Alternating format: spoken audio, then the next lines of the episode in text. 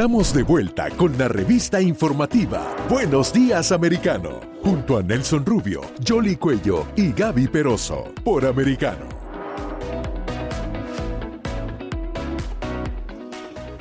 Continuamos con más informaciones aquí en Buenos Días Americano y la brecha entre Estados Unidos eh, y Rusia ha llegado hasta el espacio.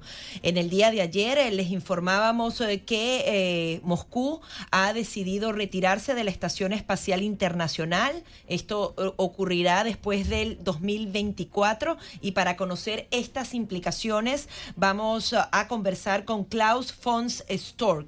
Él es piloto militar, ingeniero aeroespacial y candidato a, astronauta. Quería que nos comentaras eh, este anuncio, que bueno, se podía ver... Eh, se podía ver claramente, pero hasta dónde Rusia tiene otros planes en el espacio.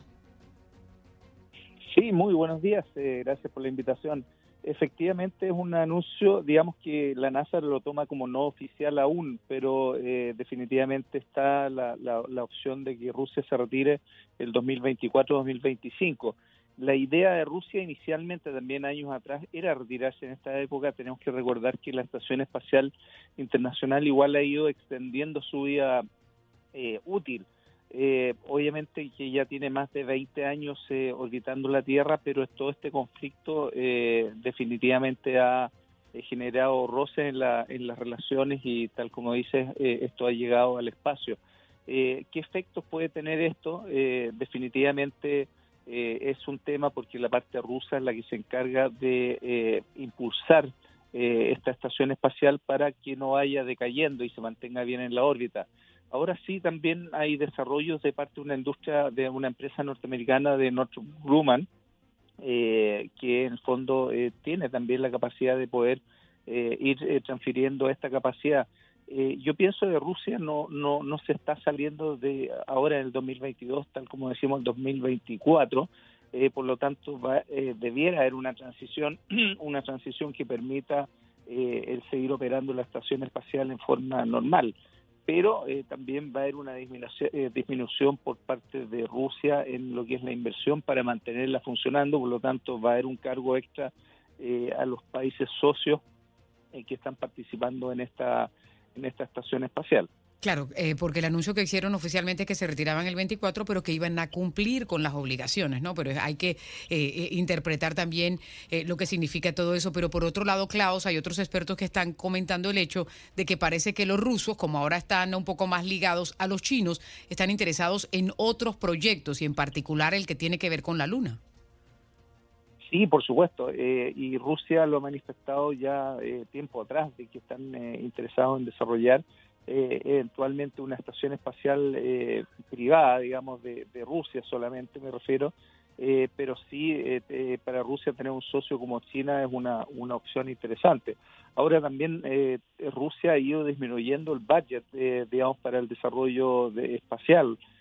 ahí me cabe un poco la duda, Irán a desarrollar solo una estación o lo harán con, eh, con China, probablemente lo hacen con China porque justamente los países están apuntando, eh, los países me refiero a Estados Unidos, Rusia, eh, las grandes potencias, están pensando en volver a la, a la Luna y después ir hacia Marte, por lo tanto ahí se está generando una competencia bien interesante. Recordemos que Estados Unidos quiere llegar en el 2024, probablemente se atrase para el 2026 eh, quiere llevar eh, una mujer también al espacio y eh, digamos eh, gente digamos que no ha tenido el acceso con un programa bastante interesante después para poder proyectarse en el futuro cercano para ir a Marte.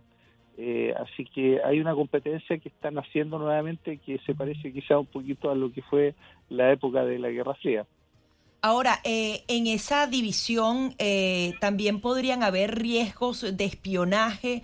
Sabemos que desde el espacio se pueden eh, instalar todo tipo de equipos para justamente hacer esa guerra fría y, adicionalmente fortalecer el tema del espionaje. Si China y Rusia se asocian, ¿podría también ser una amenaza a la seguridad mundial?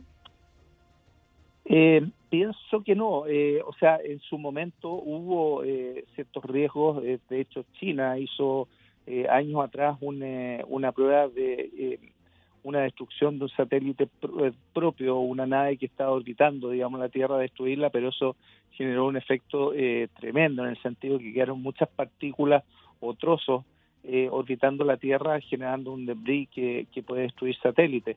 Pero en cuanto a espionaje, hoy día la capacidad satelital, eh, satelital de observación es de tal nivel eh, que el espionaje o esa capacidad ya existe, digamos, y existe por parte de, Estados Unidos, de Rusia, de Europa.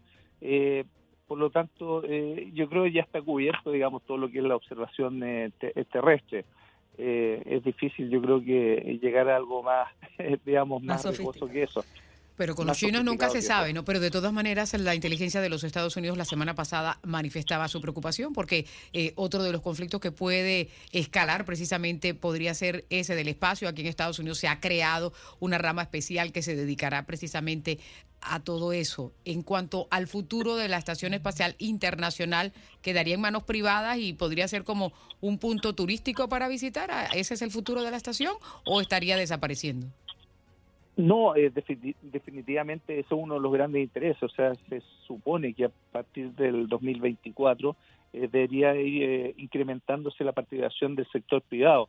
Y si tú te fijas, digamos, ya hace de febrero, mar, marzo, abril, Axiom, una empresa, digamos, americana que está dedicada justamente a lo que es el turismo espacial o darle oportunidades a otros países que no cuentan con agencias espaciales, está eh, generando vuelos a través de SpaceX, lo hicieron, pero prontamente vamos a tener también las naves de, Boeing eh, llegando a la estación espacial y debería haber verse en el fondo incrementada la visita por parte del sector eh, privado. y está ese interés, ¿por qué? Porque la estación ya tiene muchos años, Estados Unidos quiere invertir, digamos, más en lo que es la exploración de la Luna, de Marte, por lo tanto ir dejando todo esto en el sector del eh, digamos el sector privado es, un interés definitivamente eh, y, podría ser el futuro de la estación espacial internacional. Si tú dices que esta retirada de Rusia eh, implicará muchos más gastos, ¿hay posibilidades de que otro país entre en esta carrera espacial y si los recursos siempre van a ser más privados que públicos? Eh, yo lo veo difícil eh, de que otro país entre, digamos, porque ya están las grandes potencias, es decir, eh, está Europa, está Japón, está Canadá, está Estados Unidos, quizás eh, se prorratea dentro de las partes, digamos, el financiamiento de lo que sería la estación espacial, pero obviamente que hay una gran oportunidad en el fondo de que este delta que va a dejar de entrar sea del sector privado Ahora, lo bueno, digamos que la retirada de, Rusia es en un momento mucho más oportuno que antes, porque eh, SpaceX empezó, digamos, con el traslado de los eh, astronautas norteamericanos y de distintas nacionalidades eh, recién hace, hace poco tiempo. hace un par de años solamente se disponía el traslado a través de la nave de Soyuz. por lo tanto, hay una independencia, digamos, mucho más favorable en el sentido de que la retirada, digamos, de Rusia sería un momento eh, más oportuno.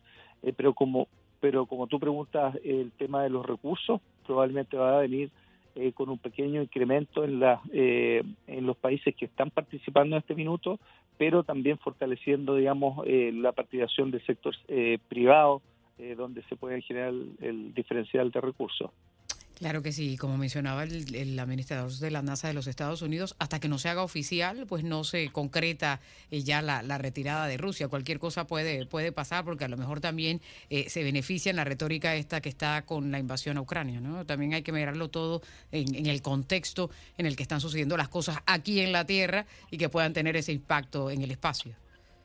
Exactamente. Así que eh, yo no lo veo como algo tan eh, complicado, sino que algo que se venía eh, se venía a venir de alguna manera. Rusia en todo momento, o sea, en los últimos años ya estaba anunciando de que probablemente se iba a retirar, pero ha ido, digamos, postergando esa esa decisión. incluso tuvo esta idea de continuar hasta el 2030, pero con la invasión a Ucrania y estos roces, definitivamente su interés es eh, deshacerse de su participación en la estación espacial. Ahora nos queda un minutico, pero ¿nos podrías dar un poquito más de información de esos planes de ir a la Luna y a Marte? Porque yo creo que a todos los seres humanos siempre le llama la atención ese tipo de viajes. Sí, bueno, el, ser humano siempre ha ido buscando expandir sus fronteras, el investigar de dónde venimos, hacia dónde vamos, eh, y así, digamos, en la, medida que va desarrollándose la tecnología, también eh, quieren eh, se quiere explorar lo, lo, que hay más, más allá. Obviamente que Marte es el destino con el que sueña el ser humano. tenemos que recordar que ya en el año 1969 llegó el primer hombre a la Luna y nosotros, tantos años más de 50 años después, no tenemos esa capacidad de ir mañana nuevamente a la Luna, por lo tanto hay que ir desarrollando nuevamente esa tecnología, pero también hay que investigar las cosas que no se investigaron en ese tiempo. Por ejemplo, hay agua en la Luna, qué tipo de materiales hay, se puede generar una pequeña industria, eh, digamos, para poder construir partes, piezas y partes para continuar un viaje a Marte. Entonces la Luna es interesante como un eh, trampolín para llegar a otros lugares o eventualmente poder eh, incluso explotar, eh, eh, digamos, algunos materiales interesantes para nosotros como seres humanos acá en la Tierra. Pero Marte eh, está disponible, digamos, para poder conquistarlo en, el buen sentido, digamos, en el corto plazo, probablemente el 2030 y ya tengamos algún ser humano por esos lados. Y ahí hay una tremenda competencia, sobre todo en la Luna. China está haciendo, digamos, tremendos desarrollos también para poder llegar a ella eh, Rusia lo está haciendo, Estados Unidos lo está haciendo y el sector privado también. Uno de los sueños de Elon Musk eh, y de otras empresas como Blue Origin también es ir eh, a este lugar. incluso el próximo año se está quizás viendo una oportunidad de un, de un privado de orbitar la Luna con una nave de SpaceX.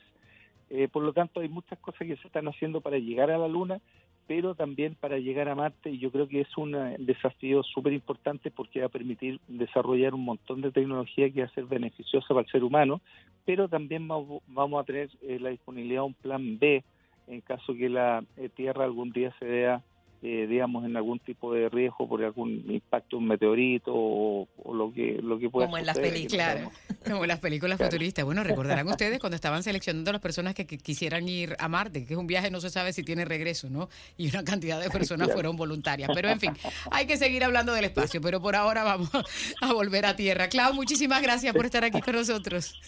Encantado, que tenga un buen día. Gracias. Buen día para ti también. Klaus von Sors, ah, piloto militar, ingeniero aeroespacial y candidato a astronauta, hablando con nosotros sobre el anuncio que hicieran el nuevo encargado del espacio en Rusia, que precisamente en un programa en el que apareció con Vladimir Putin ayer decía que ellos estarían retirándose en el 2024 de la Estación Espacial Internacional. El director de la NASA ha dicho que el compromiso es por lo menos hasta el 30 y que no se sabe si es retórica, pero hasta que no lo pongan por escrito.